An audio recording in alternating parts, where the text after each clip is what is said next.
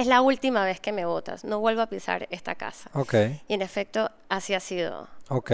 Hoy, gracias a Dios, soy independiente, acaba de renunciar. Y No yo, te creo.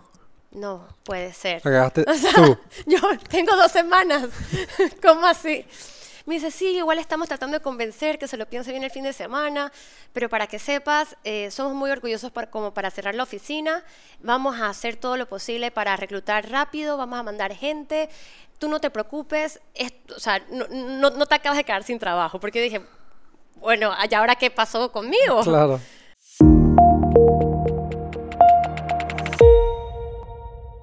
Bienvenidos todos otra vez más y una semana más a Personal Upgrade Academy, un espacio creado donde semana a semana me siento con invitados de todos los caminos de la vida para conocer acerca de su historia, de sus fracasos, de sus aciertos, de sus errores y de cada cosa que le ha llevado a ser la persona que es hoy día.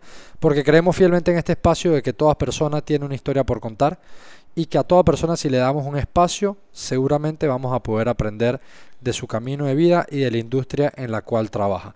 Para el día de hoy, eh, episodio número 105, muy felices de haber rebasado esa línea de los 100 episodios. El episodio de hoy va a ser un episodio que creo que le va a venir muy bien a los jóvenes o a las personas que independientemente en el momento de su vida que estén, estén en esa transición o pertenezcan ya al mundo laboral, porque hay muchas cosas que tal vez no conocemos en esta industria de la cual hablaremos hoy día, que quien nos acompaña seguramente nos va a poder aclarar en base a su experiencia personal.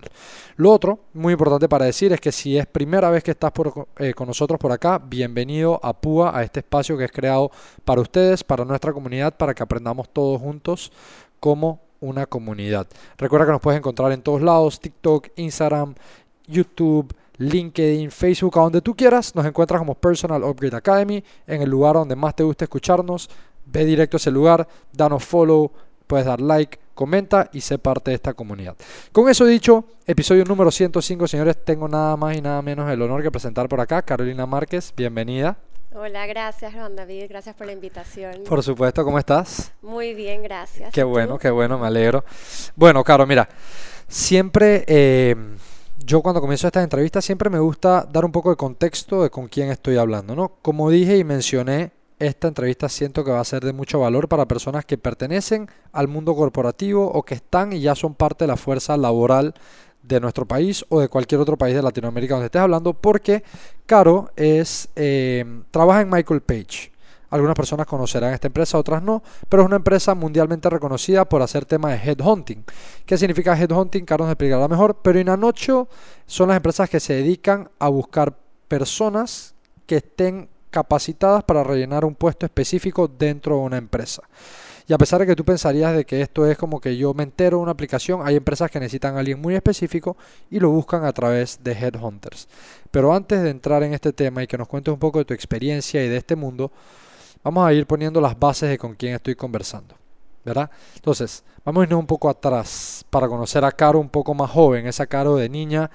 Y tengo algunas preguntas para ti.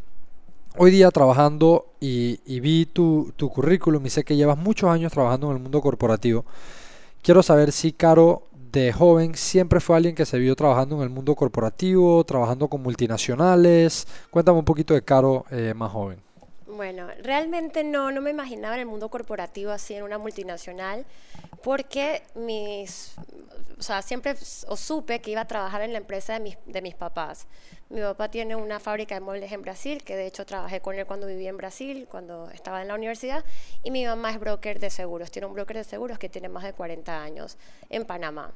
Y cuando, bueno, estudié un tiempo afuera, regresé, comencé a trabajar con mi mamá, me fue súper bien, de hecho te- tuve muy buenos resultados, eh, pero yo tenía 24 años, me quería comer el mundo eh, y, y creo que en ese momento la relación con mi mamá se vio afectada por tener una relación de vivir juntas, de trabajar juntas eh, y al, bueno, a, los a- un par de años después, des- bueno, yo renuncié. La verdad es que le renuncié a mi mamá. Y ahí es la primera vez que se me, o sea, que me toca salir al mundo laboral a buscar trabajo. Nunca pensé que iba a tener que buscar trabajo. Esto, esto pa- pa- para ir como construyendo esta línea, esto a tus 24 años de edad. A mis 24 años de edad. Ahora, antes de seguir por allá, déjame echar un poquito más para atrás porque dijiste algo que me pareció eh, bastante curioso. Y también te iba a pedir si te puedes subir un poquito la diadema para que esté más cerca.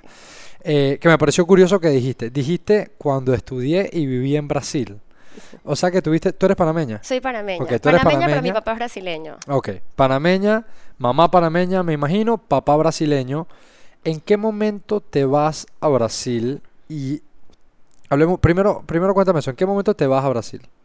Bueno, cuando, cuando me gradúo de la escuela me voy a Londres por un año a, afianzar mi inglés y cuando regreso, realmente a mis 18, 19 años, queriendo vivir la vida, no queriendo estudiar, no queriendo trabajar, ahí mi papá vino a Panamá y dice, Carolina, empaca tus cosas, te vienes conmigo a Brasil, vas a estudiar allá y nada, empaqué mis cosas y me fui a estudiar a Brasil. ¿Ya hablabas portugués? ¿Lo Ya tenías desde portugués, casa? Sí, ya hablaba portugués y fui allá y comencé la universidad allá en Brasil. ¿En Sao Paulo? ¿Estuviste? En Curitiba. Ah, en Curitiba, sí, claro, en que Curitiba. es más al sur. Sí, no, no, no conozco Curitiba, pero estuve viviendo yo también en Brasil un par de meses. Ah, mira. eh, por, por, por una de mis empresas que tenemos operaciones allá. Estoy enamoradísimo de Brasil, me parece uno de los países más increíbles del mundo, por lo menos de los que he visitado. Em, pero entonces te vas a Brasil con tu papá, estudias allá y tienes esta experiencia de, si siempre estudiaste aquí en Panamá, hiciste tu em, escuela aquí en Panamá, tienes esa primera experiencia de joven de cómo vivir abroad, porque si bien es cierto no es que te fuiste sola, estabas con tu papá, pero hay un cambio de cultura y creo que eso de una forma u otra, sabes, te abre un poco la- las perspectivas, eh, com- comienzas a conocer mundo. Cuéntame un poco de tu experiencia, terminaste la universidad allá, o sea, estuviste allá entonces No, por varios años. realmente no terminé la universidad allá y, y la primera experiencia abroad literalmente fue en Londres, que ahí La sí me fui Londres. sola. Ahí Ok. me fui sola y fue la primera vez que me tuve que enfrentar a la vida, a tener que hacer amigos, tener que aprender a cocinar, no sabía cocinar. y como siempre fui flaca, no importaba si comía McDonald's todos los días y literalmente comía McDonald's todos los Aguantabas, días. en vez de cocinar, no querías estar cocinando no, porque mucho. No, no sabía cocinar, de verdad. A la final, por más que fui a afianzar mi inglés, creo que el crecimiento que te da el tenerte que enfrentar en un país sola, el tener que aprender a hacer las cosas que, no te, que a mí no me enseñaron, por lo menos en mi casa, ni a lavar ropa, ni a cocinar. Y recuerdo la primera vez que lavé estando en Londres, dejé toda la ropa rosada.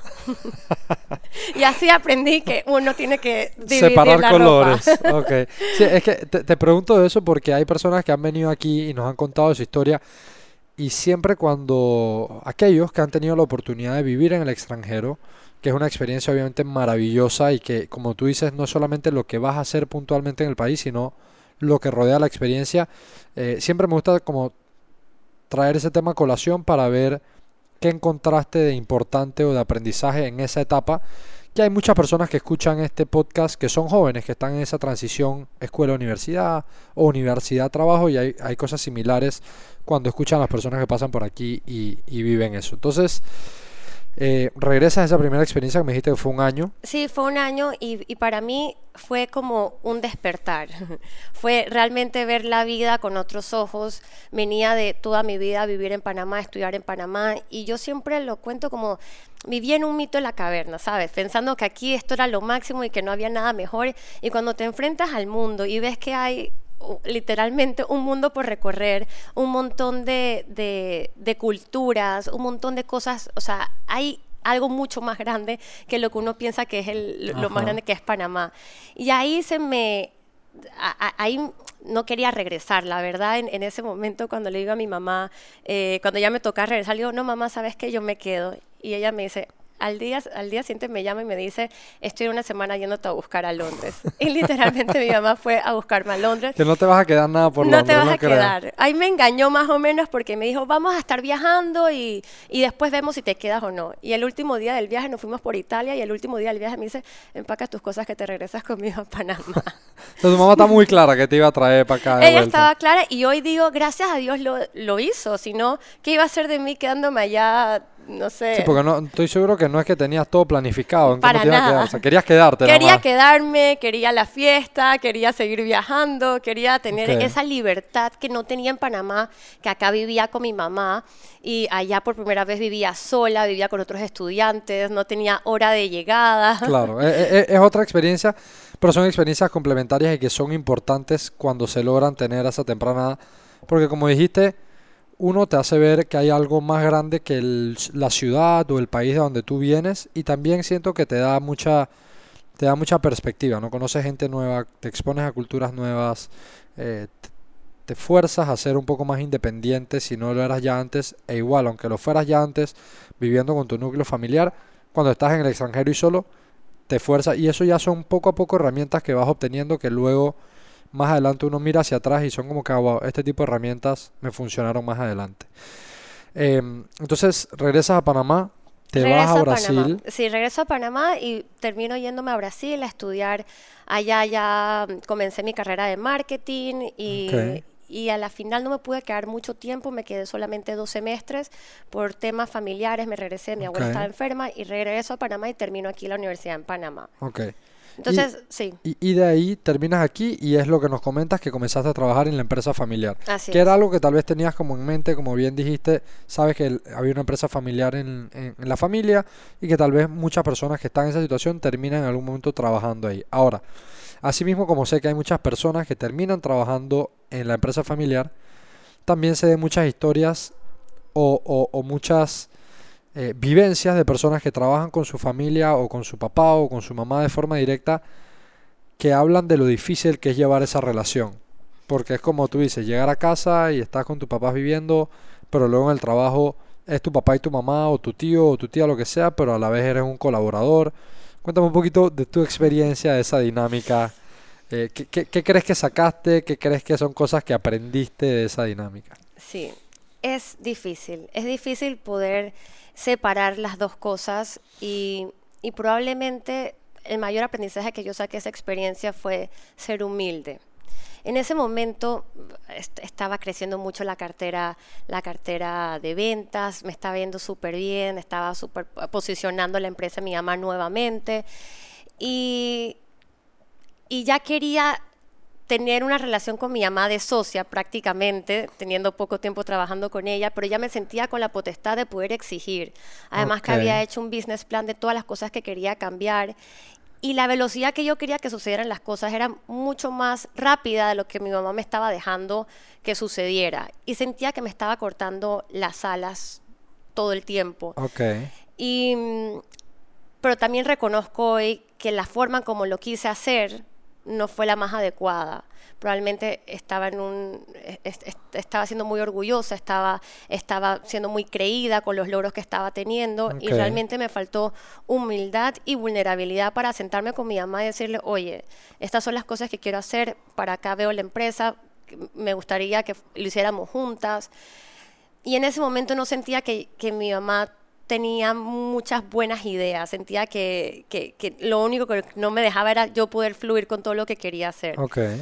Así que hoy te digo que la experiencia, esta experiencia, el aprendizaje más grande que me dejó fue la humildad. La humildad en, en hacer las cosas diferentes y sobre todo aceptar que eso es el bebé de mi mamá Ujú. y que no debe ser fácil venir a escuchar a alguien más joven que te diga cómo hacer las cosas cuando tú tienes tantos años haciéndolo de una manera Claro. y que de cierta manera tuviste éxito y viene a tu hija a decirte que todo está mal. Claro. Entonces, O ta- lo, ta- lo tal hubiera hecho diferente. Tal vez, claro, enti- entiendo que tal vez ahí lo que extraes de ese momento, de ese aprendizaje, viéndolo hacia atrás, que muchas veces cuando uno mira en retrospectiva es que, que entiendes las cosas o, o dices o te dices a ti mismo o entiendes y que lo pude haber hecho de esta forma, pude haber mejorado aquí o allá.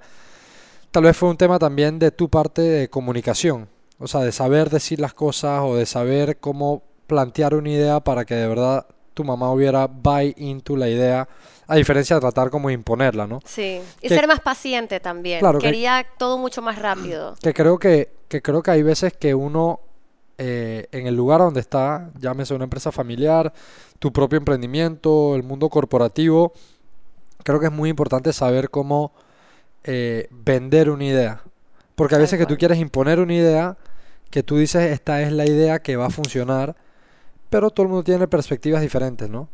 Entonces, ¿cómo eres capaz de vender la idea para que otra persona entre a esa idea, buys into the idea sin tener que sentirse que estás como imponiéndole, ¿no? Tal vez es algo que, que te hubiera ayudado en ese momento. Totalmente, totalmente. Pero bueno, eso hizo a la final que renunciara. Tuvimos muchas peleas, este, estábamos peleando demasiado y a la final terminó renunciando. Okay. Y cuento largo, cuento corto, ella me termina votando de la casa. A tus 24 años. A mis 24 años. Ok, 24 años. Esto para que la gente que esté escuchando tenga contexto de las edades y vea las situaciones que ha pasado en su vida o las etapas porque aquí ha pasado ya, han pasado más de 100 personas y siempre hay cosas similares y cosas distintas. Pero siento que entre las historias y anécdotas que cuentan las personas, hay muchas personas que están detrás de la cámara que se pueden sentir identificados, ¿no? Relaciones X o Y con una mamá o situaciones particulares que tuviste dentro de una empresa, errores que cometiste que te, que te costaron un despido, etc. Entonces a tus 24 años estaban teniendo esa fricción, no te funcionaba a ti, no le funcionaba a tu mamá, no, digamos que llegó el punto donde no se podían llevar, terminas saliendo de la empresa y acabas de mencionar algo que quiero que me cuentes un poquito más, terminas saliendo de tu casa también. Termino saliendo de mi casa. Ok. ¿Qué hace una joven de 24 años cuando está en esa situación? ¿Qué pasó?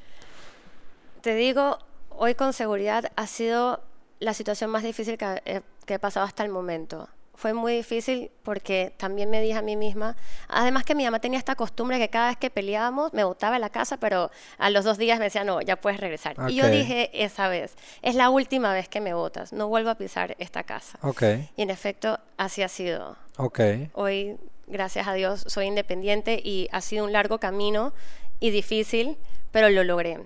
Y mm, y también es la primera vez que me toca salir a buscar trabajo. Y para los que me están escuchando, y yo trabajo ahora reclutando, buscar trabajo es un trabajo. Es un trabajo. Es un trabajo. No es algo, o sea, si realmente quieres encontrar una oportunidad, tienes que estar activamente presente en las redes sociales eh, o en la red profesional que es LinkedIn, tienes que estar atento a las páginas de las mismas compañías a las que quieras aplicar. O sea, realmente era un trabajo y no pensé que nunca iba a tener que yo salir a buscar trabajo. Claro.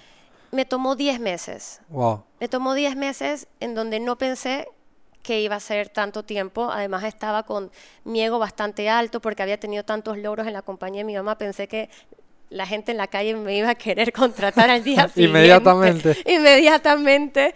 Eh, y no fue así y pasaba el tiempo y bueno, como me habían botado de mi casa, me había, me había alquilado un apartamento y comencé a tener gastos y pues ya no tenía ingresos. Okay. Y como al sexto mes me doy cuenta que pues tenía que hacer algo diferente. Pero en esos primeros seis meses pasé por momentos muy oscuros, en donde pensé que ya finalmente había tocado fondo y de la nada había todavía más profundidad de todas las situaciones que estaba pasando eh, personalmente y, obviamente todo eso me, hacía crecer, aunque en ese momento no, no lo viese. Pero fue muy difícil y finalmente a los 10 meses consigo trabajar en APC, que es el Buró de Crédito, y comienzo a involucrarme con la industria de servicios financieros. Que es algo que no habías visto antes. No había visto del antes, todo. De nada. En seguro me reunía con los gerentes generales, las aseguradoras, y estaba acostumbrada a tener ese tipo de contacto. Y aquí esta oportunidad me dio la experiencia de reunirme con gerentes generales de bancos y, con directores. Y me encantó, siempre me ha gustado reunirme con, con las cabezas porque aprendo muchísimo. Y eso, bueno, estuve ahí dos años y cuando ya quería salir de ahí para poder ir a estudiar una maestría. Había ya aplicado a dos maestrías, una en INCA, otra en el IE, y ya tenía planeado irme a estudiar un MBA cuando me llama un amigo que, que, estaba viviendo en México trabajando en Michael Page y me dice, Carolina, que están buscando gente en Panamá eh, a mí me parece que tú serías perfecta. Y yo le digo, pero espérate, si yo en septiembre tengo pensado irme a hacer mi MBA. No, pero ya tú pagaste tu MBA. No, pero solamente me toca decidir a cuál universidad voy, porque llevo seis meses en proceso de admisión, o sea que no fue fácil entrar. Solamente me toca decidir a, a cuál voy. Bueno, pero entre, si no te gusta, renuncias. Era enero. Y yo, bueno, vamos a ver, y voy a la entrevista. Y la entrevista me, me hablan de este proyecto de crear la oficina eh, desde Panamá para Centroamérica y el Caribe, por más que ya, la, ya tenía tiempo de estar creada, pues no estaba creciendo y querían alguien con mi perfil para desarrollar el área de seguros y de banca. Y ya que yo conocía estas dos industrias, la idea era poder entrar a reclutar para estas dos industrias. Ok. Me venden el proyecto, se ve interesante. Dije, bueno, no pierdo nada.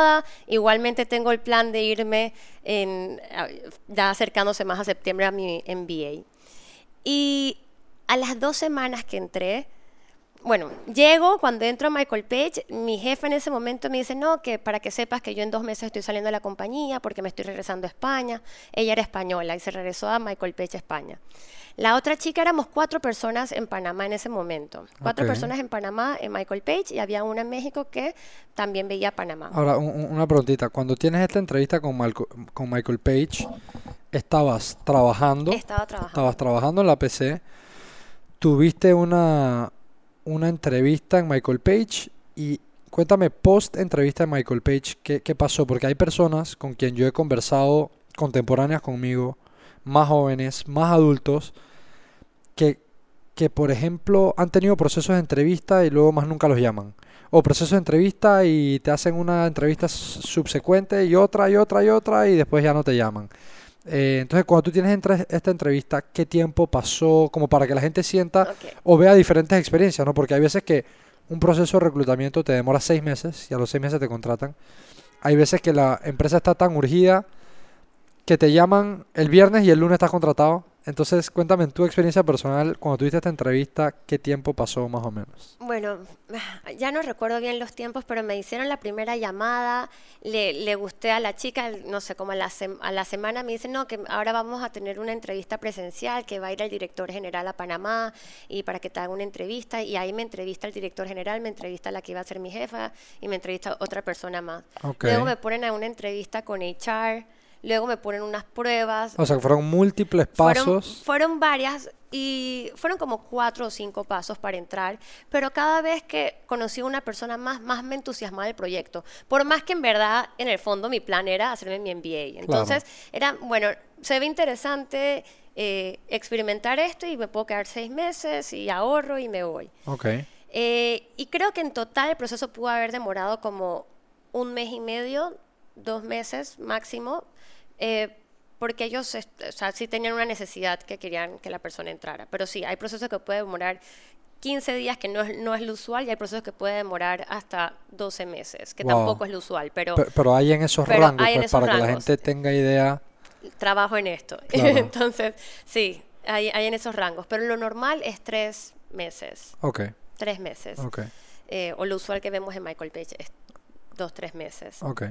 Em, y bueno, cuando entro, el- tenía mi onboarding en México a las dos semanas de haber entrado, entonces me mandan a México, ya me había dicho mi jefa que se iba a ir a España, la eh, otra compañera me dice, sí, que yo también me voy para España porque voy a hacer mi maestría, así que voy a salir de la compañía en dos meses, esto era febrero, y que iban a salir en abril, y solamente iba a quedar otra chica y yo.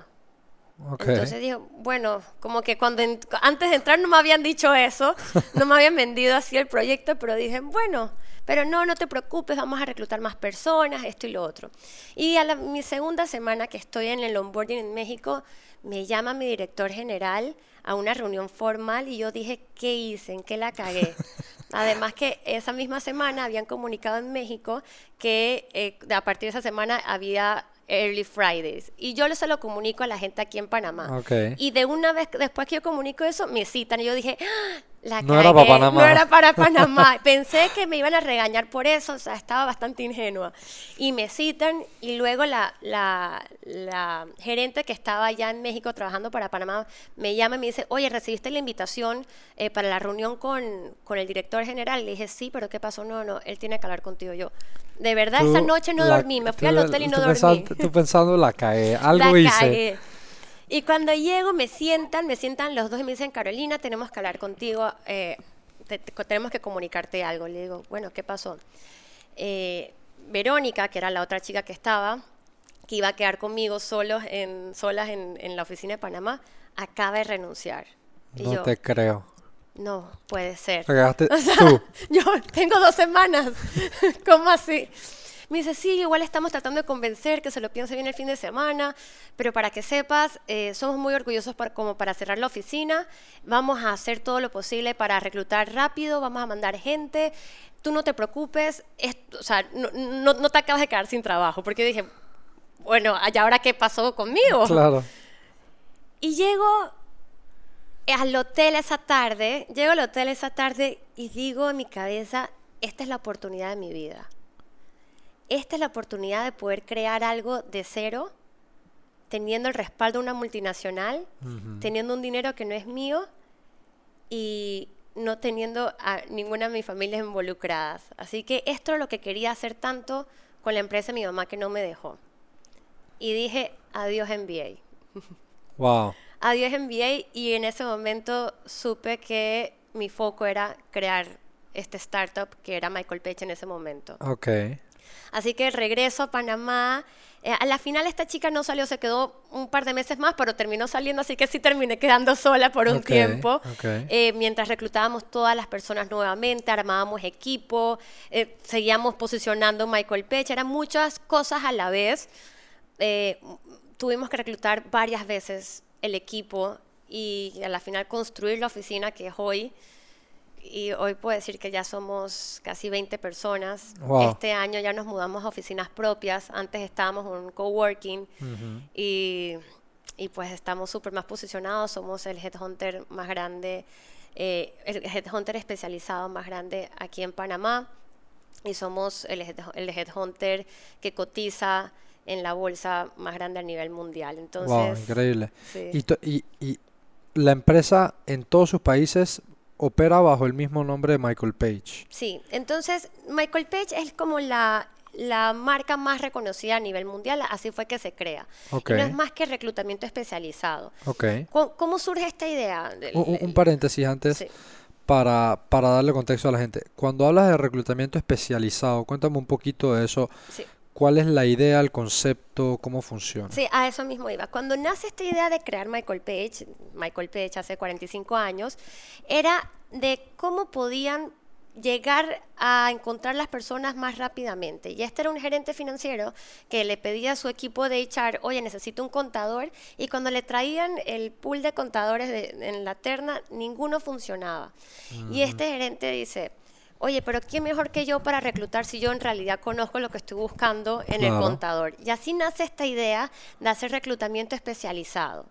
Entonces, hoy tenemos equipos en Michael Page, que, el Michael Page que se dedica solamente a reclutar posiciones financieras. Normalmente son personas que vienen de la industria o de la posición o que se han venido especializando en ese tipo de posición y solamente ven posiciones financieras. Hay otros que ven solamente posiciones comerciales. Hay O otros que ven sola- operaciones o ta- Tal cual. Y yo entré a ver en un principio solamente banca y seguros. Correcto. Obviamente por haber quedado sola me tocó hacer todo tipo de posiciones, me fueron formando en todo tipo de roles.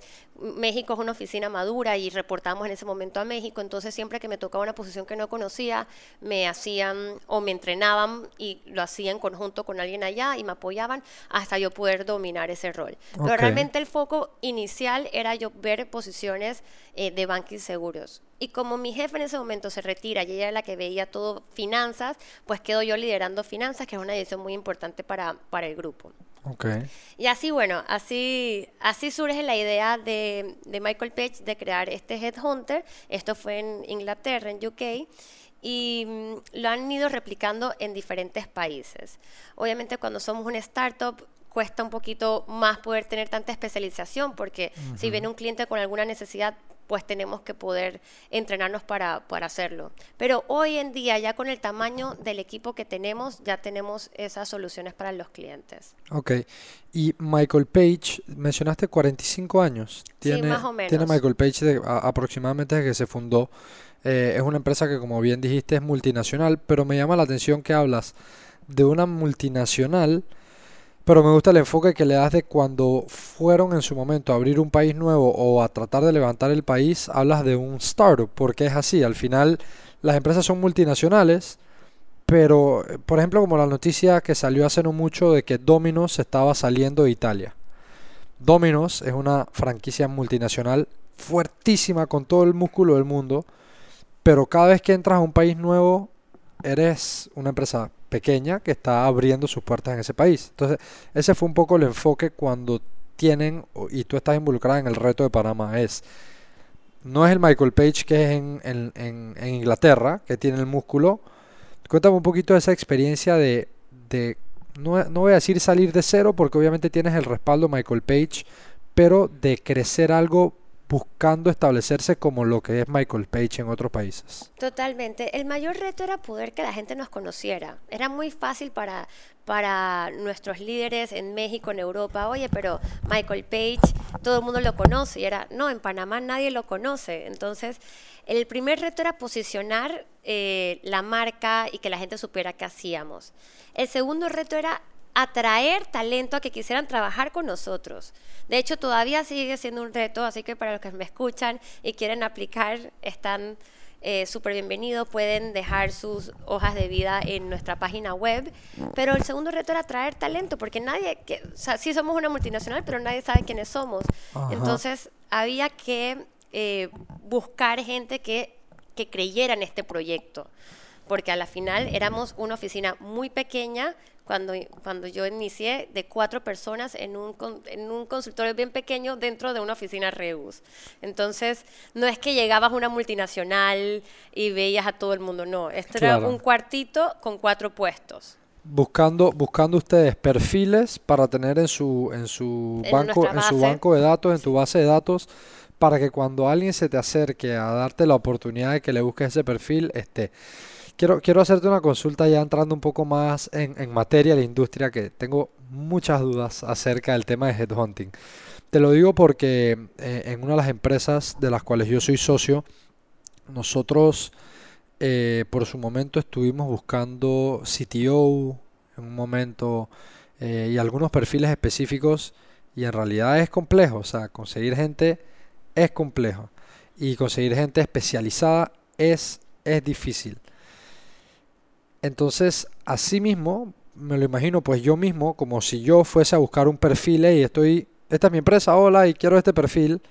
Ustedes se dedican a buscar perfiles para dárselo a otras empresas, pero igual eres una empresa diciendo, hey, necesito este perfil. Entonces, sea para ti o sea para mí, conseguir personas eh, es complejo, o sea, y, y, personas especializadas como ustedes, y más hoy día que tú trabajas en la parte de Page Executive, que sé que trabajas con C-Level Executive para arriba, eh, que es aún más difícil todavía. Ahora, ¿cómo es o, cómo ha sido tu experiencia buscando personas? Porque sé que los mercados son muy distintos, en Latinoamérica tienen muchas particularidades. ¿Cómo ha sido tu experiencia en todos estos años que tienes trabajando en una empresa de hunting? Eh, el hecho de buscar talento en Latinoamérica. O sea, ¿crees que sí hay? ¿Crees que hay buen talento? ¿Crees que estamos cortos de talento? Eh, ¿Crees que hay talento allá afuera, pero tal vez están optando por rutas un poco menos tradicionales como el mundo corporativo? ¿Cómo lo ves desde tu punto de vista? Entonces, no, mm, no puedo generalizar porque cada mercado es diferente. Por ejemplo, mercados como México, Colombia, que son mercados más maduros, eh, los candidatos están muy atentos a las nuevas oportunidades, los candidatos están aplicando y participan en varios procesos a la vez, por lo cual para mis colegas en, las oficinas de Page en estos países, el reto no es encontrar candidatos, el reto es encontrar clientes y, colocar los candidatos a una velocidad muy alta antes que lo haga el competidor. Ya.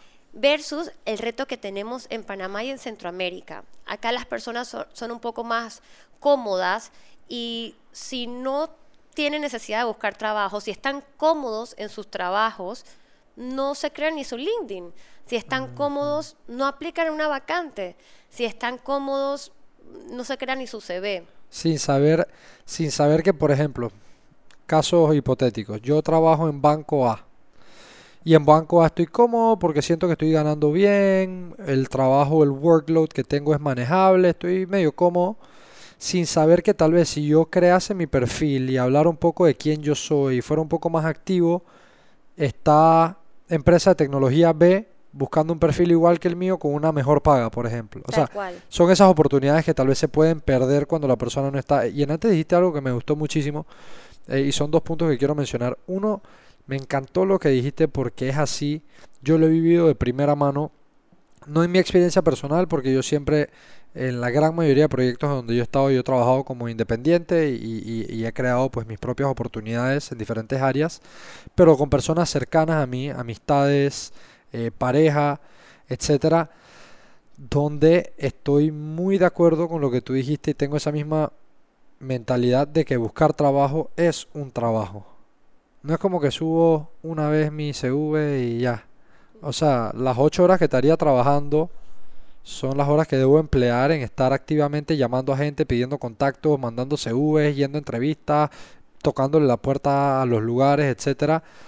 Em, porque si no estás desempleado, como muchas personas han estado o podrían estar en algún momento de su vida, pero desempleado, utilizando una hora de esas muchas horas que tienes libres, pues estás por detrás del que está usando ocho horas para tratar de meterse en algún lugar. Entonces, eso de que hablaste de que buscar trabajo es un trabajo, me, me gustó mucho. Y lo otro que me llamó la atención, quería saber qué opinas tú desde tu punto de vista, ya lo mencionaste, pero quiero entender un poco más, es lo de hacer varios procesos a la misma vez. ¿Eso Sí. es una buena o una mala práctica? Hay gente que diría que tal vez puede ser un poco como que le estás gastando el tiempo a las empresas porque tal vez tienes otras ofertas, pero al final tú como persona estás evaluando tus opciones, ¿no? entonces, te, te lo contestaría que aquí en Panamá está mal visto. Si estás en varios procesos, est- está como mal visto.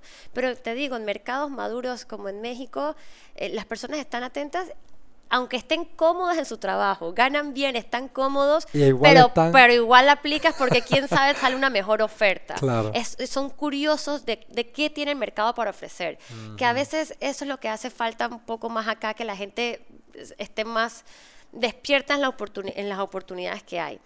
Si es bueno o es malo va a depender del momento de vida de cada uno y de lo que esté buscando en, en el momento y las oportunidades en las que está aplicando. Si yo soy, no sé, una CFO y estoy aplicando a tres posiciones de CEO para una multinacional, pues perfecto. O sea, son más oportunidades o, o más chance de que alguna me pueda salir. Entonces, creo que va a depender de cada persona y también de si realmente le interesa esas tres posiciones.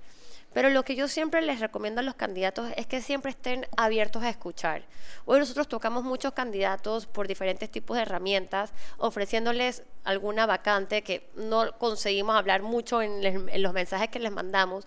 Y muchas veces la respuesta es, gracias, estoy cómodo donde estoy.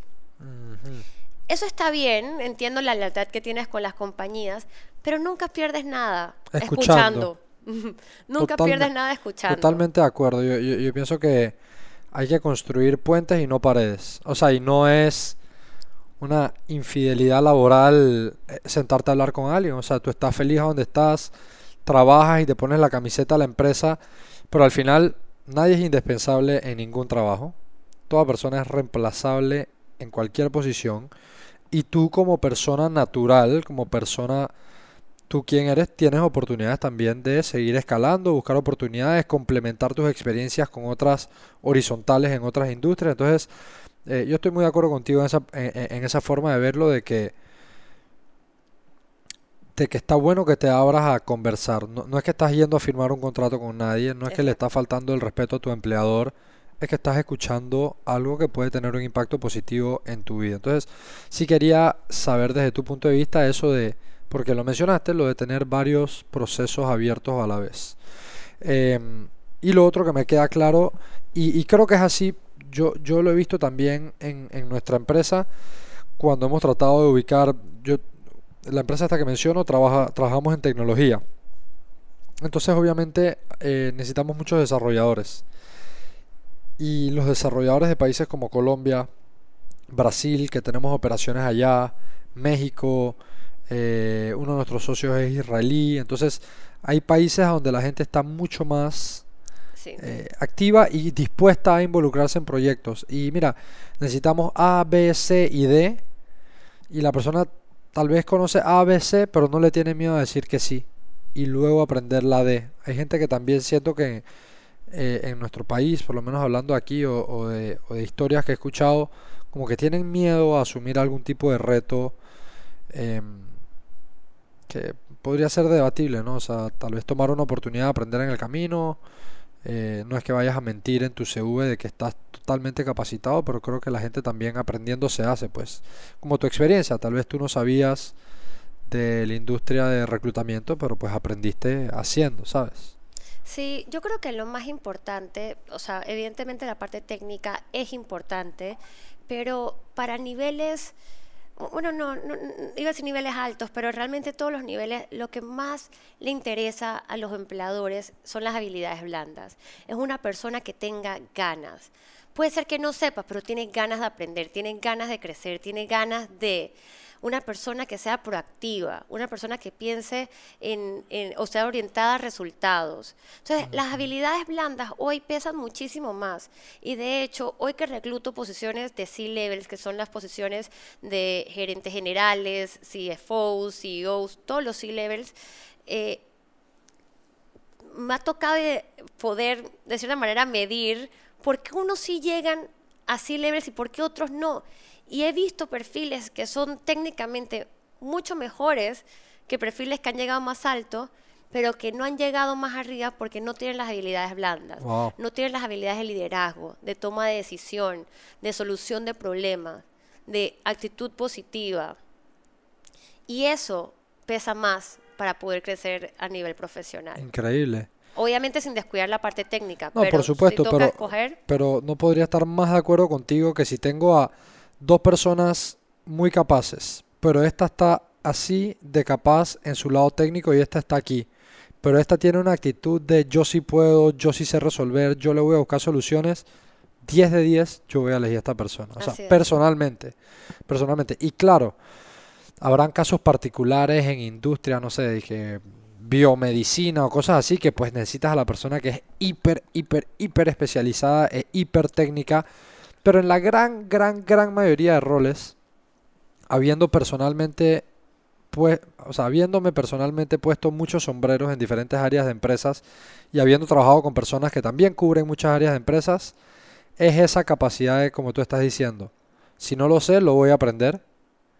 Si no lo sé, me atrevo a preguntarlo si tengo que hablar con el compañero al lado, sé relacionarme con la persona de mi equipo y sé trabajar en equipo. Entonces, todo ese tipo de habilidades son las que al final permiten que la persona crezca, ¿no? Porque solo, solamente puedes llegar tan lejos, ¿sabes? En equipos donde realmente pasa la magia y hay personas que eso les cuesta, o sea, o, que no tienen esa capacidad de hacerlo, o que son personas que velan más por ellos personalmente y ponen trabas a sus compañeros para ellos verse mejor, pero al final el rendimiento del equipo eh, generalizado, se ve, eh, se ve en decaída, etcétera. Entonces, eh, me gusta mucho que hayas mencionado como persona que trabaja en esta industria de reclutamiento el tema de las habilidades blandas, que muchas veces se pasan por alto, pero que siento que han cogido mucho más relevancia en los últimos años. Mira, te puedo compartir con seguridad que mis clientes todos siempre me dicen lo mismo, siempre me piden lo mismo, pero me importan más las habilidades blandas. Alguien que se quiera comer el mundo, alguien que no importa si no, si no tiene tanto, tanta experiencia, pero que en verdad quiera venir a, demostrar, que, quiera venirse a, a superar, que quiera crecer. Esto lo escucho en casi todos mis clientes. Qué locura. Sí. Sí, sí, sí. Y de hecho, últimamente he tenido muchos clientes que me dicen, mira, no estoy buscando al que más experiencia tiene. Prefiero buscar a alguien que esta sea su próximo paso en, su carrera. Prefiero a alguien que venga con ganas de demostrar a alguien que ya sepa y que, y que venga a sentarse a... Claro, y que muchas veces sucede que quien entra en esa posición con ese de ya, o sea, me la sé todas o ya me lo conozco esto, es un poco más laid back. Sí. ¿Sabes? Y como que se ocupa de de lo suyo, o sea, su área, tú me contrataste para este circulito aquí, pues yo me mantengo aquí. La persona que viene con ese hambre está dispuesta a salirse un poco más de ese círculo y tal vez no me toca, pero si puedo ayudar, si puedo opinar, me podré equivocar, pero estoy ahí dispuesto en ese e, e, en, esa constante ganas de seguir aprendiendo. Estoy totalmente de acuerdo y no me sorprende, eh, me parece increíble pero no me sorprende que tus clientes esos son el tipo de cosas que busquen en las personas. Yo creo que en todo tipo de negocio, independiente de la industria en la que uno esté, eh, uno busca solution finders, no problem makers, personas que estén dispuestas a, solucionar. Ahora, quería preguntarte en esta misma línea de eh, como profesional en el área de headhunting, ¿cuáles, ¿cuáles son cosas que tú crees que son como no negociables o cosas clave que una persona cuando está en este momento de que está transicionando de trabajos o que está en un trabajo pero está dispuesto a escuchar ofertas o una persona que está desempleada y está buscando conseguir su próxima oportunidad laboral. ¿Cuáles, ¿Cuáles crees que son cosas como fundamentales para esa persona que está en esa posición? En la búsqueda de trabajo. En la búsqueda de trabajo. Yo creo que tener actitud positiva es tan importante el cómo ves las cosas y eso mismo lo proyectas en una entrevista. La pasión. Las personas suelen contratar personas apasionadas o, llaman mucho más la atención personas que las apasionen la carrera en la que han estado, lo que han estudiado, los logros que han hecho. Y por último, los logros. Es importante que las personas estén anuentes de qué es lo que han logrado en su carrera profesional, que lo sepan y que, y que se empoderen de, esos logros. No hablar en tercera persona, hablar, yo hice esto, lo hice con un equipo, pero lo hice yo. Yo logré esto, yo hice esto en X cantidad de tiempo, logramos aumentar X cantidad de números, que le pongan también números, tiempos a esos logros. Hace que se vea mucho, eh, tanto en la hoja de vida como en la misma entrevista. Pero yo creo que la entrevista es mostrar una buena actitud, es mostrar que, que, que, que estás dispuesto a aprender y también es poder mostrar a los entrevistadores un poquito de tu trayectoria, pero siendo muy, enfatizando mucho las cosas importantes.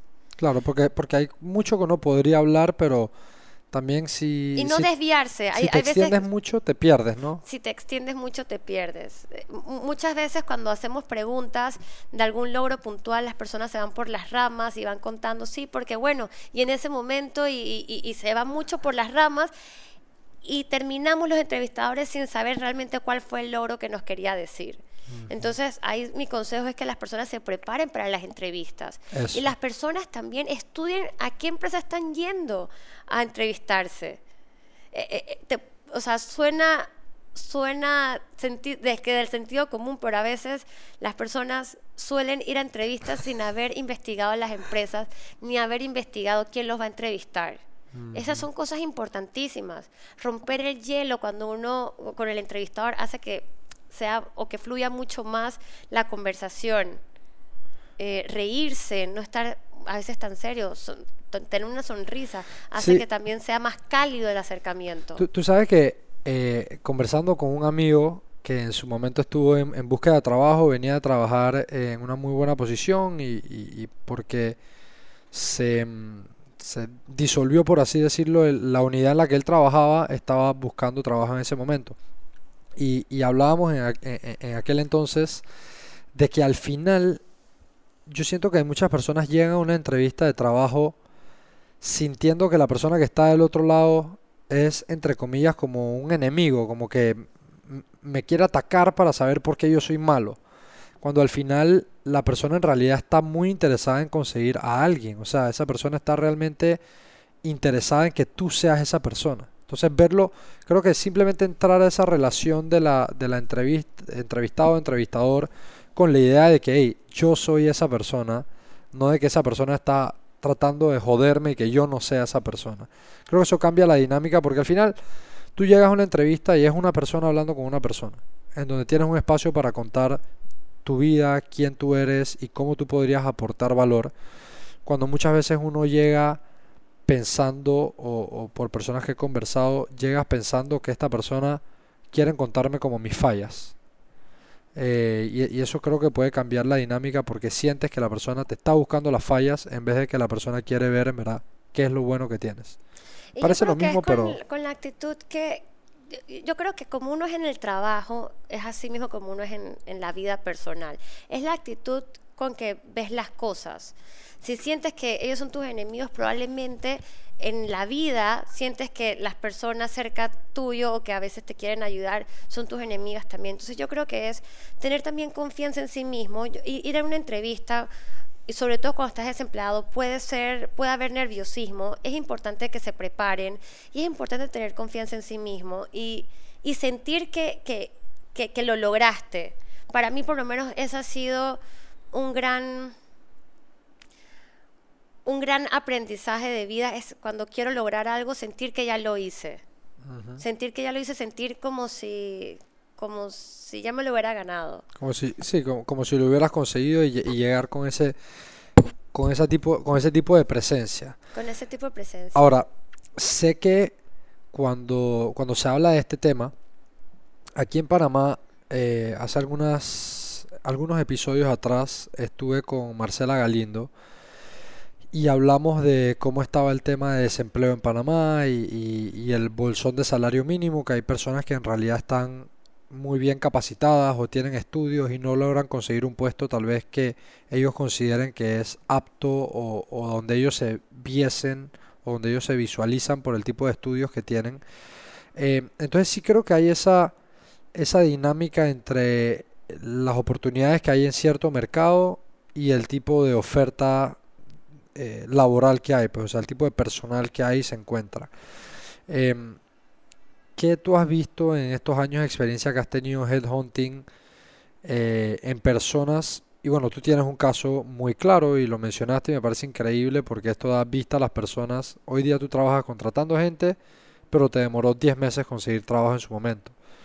Y lo digo porque, porque no sé si tienes alguna historia o personas particularmente de quien tú hayas sido proceso de que venían de tiempo sin conseguir trabajo, consiguieron trabajo y luego les fue muy bien en la empresa donde estaban, porque pienso que hay personas que al pasar el tiempo y no conseguir trabajo puede comenzar obviamente como a afectarte, ¿no? Como que, wow, he ido aquí, no me, no me llamaron, he ido acá, no me llamaron, he ido acá, no me llamaron.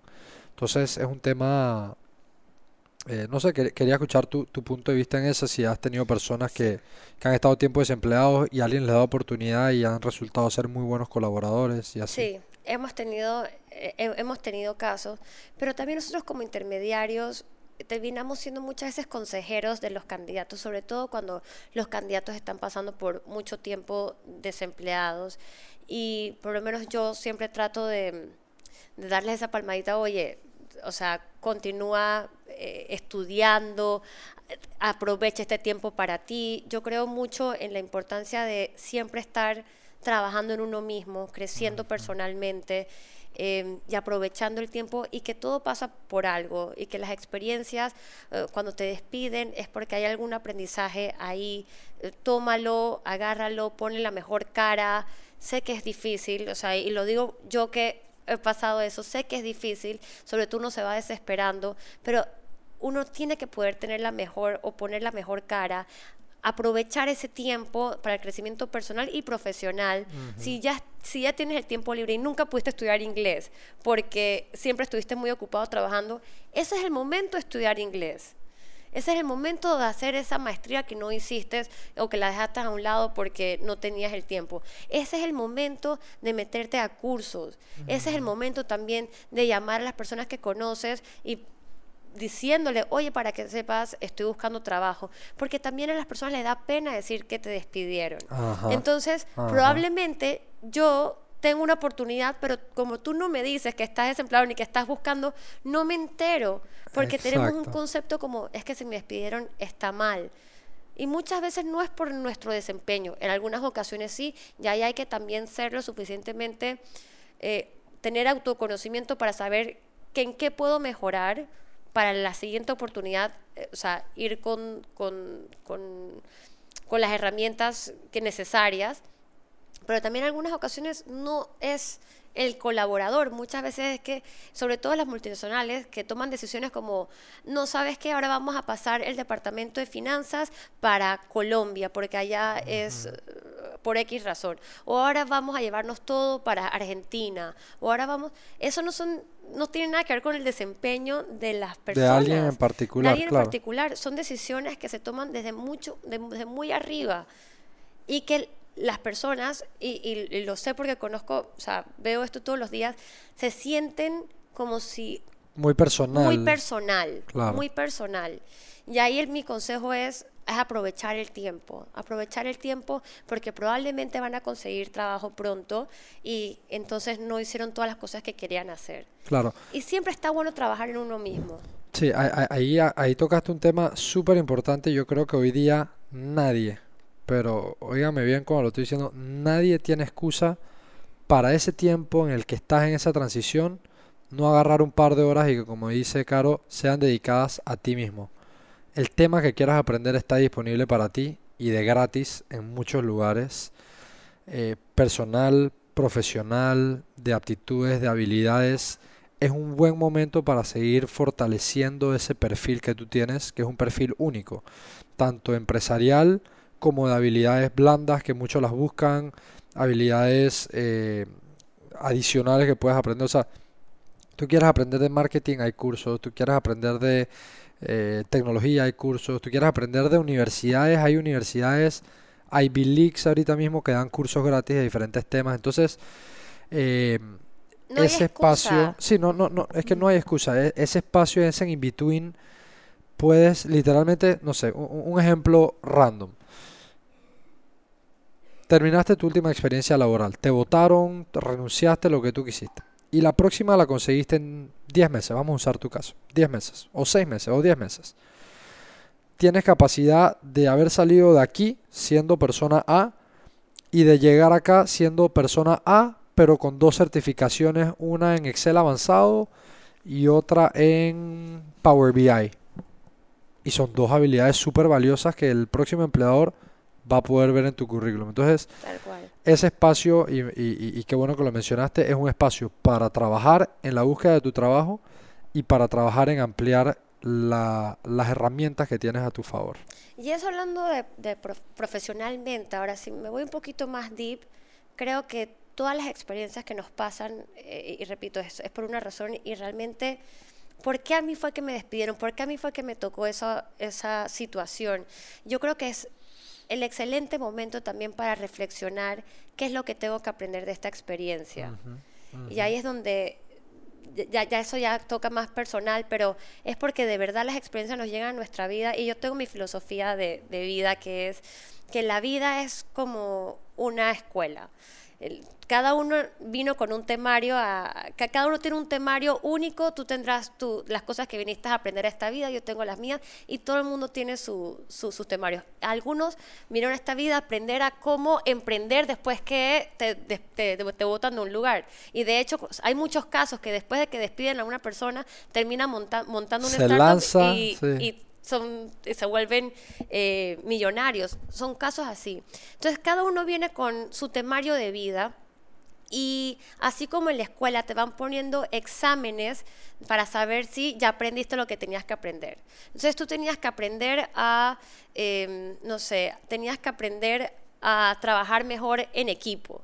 Entonces te pone una experiencia de ser líder y seguiste con una actitud altanera, no, no, no, trabajabas bien con la gente en tu equipo y la vida entonces te pone una situación como, bueno, tienes que, eh, te, te, despedimos por, por, esa, por esa situación. Y te, la vida te va poniendo cuantas veces sea necesario una experiencia hasta que tú tengas que aprender para qué te viene esa experiencia. Y cuando realmente ya pasas o, sí, cuando ya cumples con esa tarea, con ese examen, lo pasas, es igual que en la escuela. Cuando pasas el examen, pasas de grado. Igualmente es la vida. Cuando pasas o aprendes lo que tenías que aprender, pasas a la siguiente materia o al siguiente año, que son otras experiencias.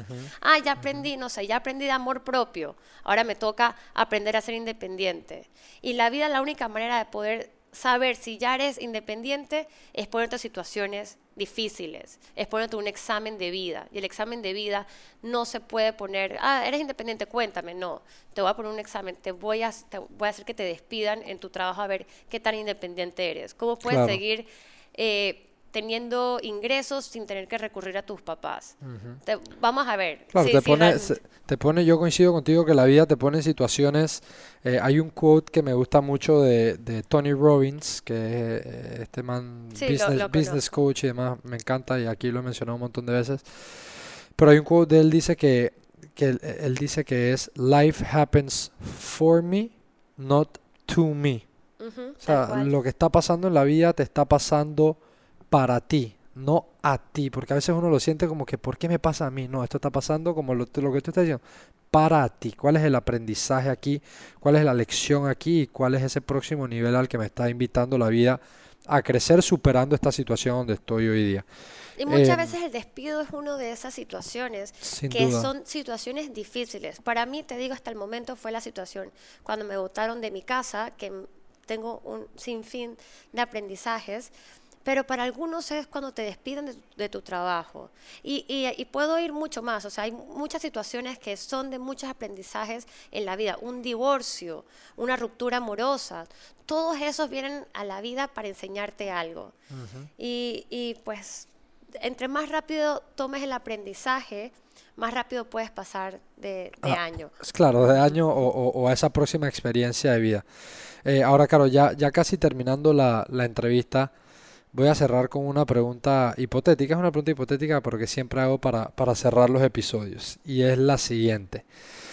Con todas las experiencias que tú has vivido, aquí donde estás hoy día sentado, eh, se- sentada aquí conmigo, si tú pudieses hipotéticamente ir atrás al pasado, a un momento donde está Caro con mucha incertidumbre, ¿verdad? Em, y dejarle un consejo a esa Caro en un momento de incertidumbre, una transición escolar a universidad, cuando perdiste el trabajo, etcétera. ¿Cuál es un consejo que te dejarías a ti mismo con esa experiencia que has vivido hasta hoy día? Algo que te hubiese gustado que te hubieran dicho a una edad más temprana. Que todo va a estar bien y que trabaje en mí misma.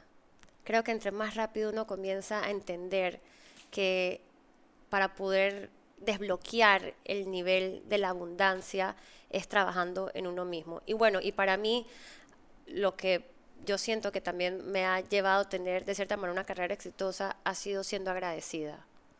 Siendo, teniendo gratitud, siendo agradecida por todo lo que me pasa, tanto lo bueno o lo malo, porque realmente nada es bueno y nada es malo. Claro. Eh, tomando las experiencias como aprendizajes y siendo agradecida por todas las experiencias que me pasan. Súper, me gusta, me gusta. Coincido con esa filosofía de que eventualmente everything will figure out itself. Todo va a estar bien. Todo va a estar bien. Uno piensa que no, sobre todo cuando estás eh, eh, recién, primero sales de la escuela y piensas que ya el mundo es tuyo. y no es así.